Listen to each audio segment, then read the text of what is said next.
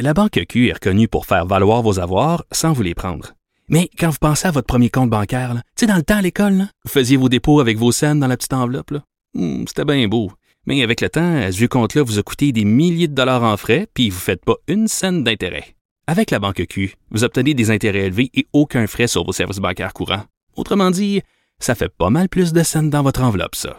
Banque Q. Faites valoir vos avoirs. Visitez banqueq.ca pour en savoir plus. Avec Martineau. Il y a quelques années, il y a plusieurs années de ça, j'étais rédacteur en chef du, de l'hebdomadaire Voir et on avait consacré un dossier, c'était mon idée, consacrer un dossier à un nouveau mouvement très marginal qui avait euh, qui, qui, était né sur les campus américains qu'on appelait la rectitude politique. À l'époque, on connaissait pas ça. À voir, on était la, le, premier journal à vraiment faire un dossier complet là-dessus. On avait interviewé Camille Paglia, qui est professeur à l'université de Philadelphie, qui avait écrit euh, plusieurs textes euh, condamnant ce nouveau mouvement-là. Et j'avais interviewé Arthur Schlesinger Jr., qui était un ancien conseiller de John F. Kennedy, qui avait écrit un livre qui s'intitulait les, États désunis d'Amérique, où il disait, ben là, c'est bizarre parce qu'avant, on mettait beaucoup l'accent sur ce qui nous ressemblait, et maintenant, avec ce nouveau mouvement-là, on met beaucoup l'accent sur ce qui nous divise. C'est-à-dire, on met l'accent sur la race, on met l'accent sur la religion. Là, je vous parle, là, d'il y a à peu près 20 ans. Il y a 20 ans il y a 15 ans de ça. Ça fait très longtemps.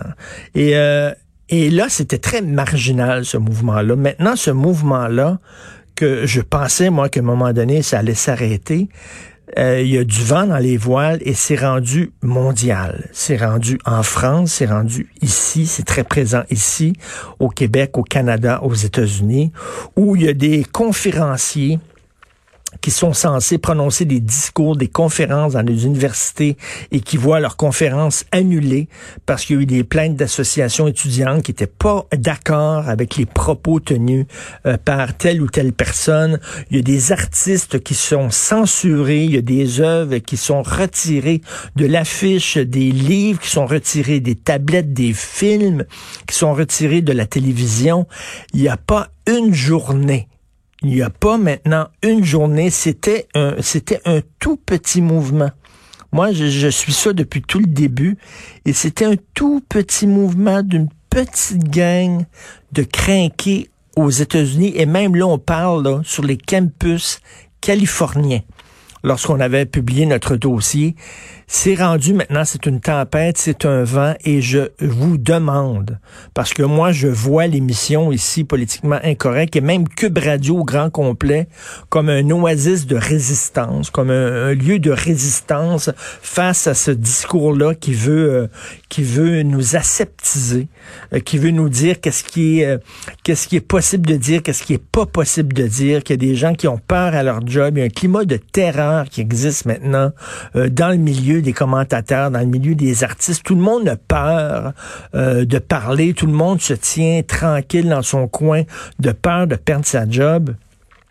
Et là, je vous demande aux gens de bonne volonté qui nous écoutez, si, si vous nous écoutez, si vous êtes des fidèles de Politiquement Incorrect et si vous êtes des fidèles de Cube Radio, c'est que vous aimez la liberté d'expression, ça vous tient à cœur. Il ne faut plus rester silencieux, dénoncer ce mouvement-là, parce que c'est un mouvement, je vous le dis, là, qui est extrêmement inquiétant. Extrêmement inquiétant. Tout le monde est sénère. Je vous le dis. Tous les médias sont sénères.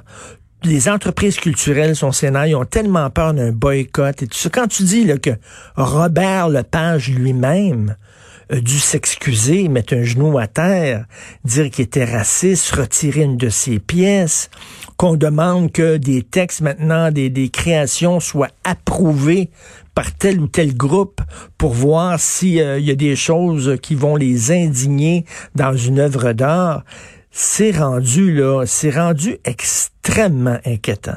Donc, on a le devoir, chacun et vous comme moi, de dénoncer ces mouvements-là pour qu'on puisse retrouver une certaine liberté d'expression. Donc, sur vos médias sociaux, euh, si vous pouvez dénoncer ce genre de choses débiles qui arrivent, mais régulièrement, euh, la présomption d'innocence qui est en train de foutre le camp. Il y a des comédiens qui ont perdu leur job alors qu'il n'y a aucune accusation qui ont été portées contre eux. Euh, ça devient extrêmement inquiétant. Donc, c'est ce que je vous demande. Tiens, votre devoir de l'été, c'est d'essayer d'être vigilant. Il faut vraiment lutter contre ce mouvement-là qui est en train de nous étouffer. Vous écoutez politiquement incorrect.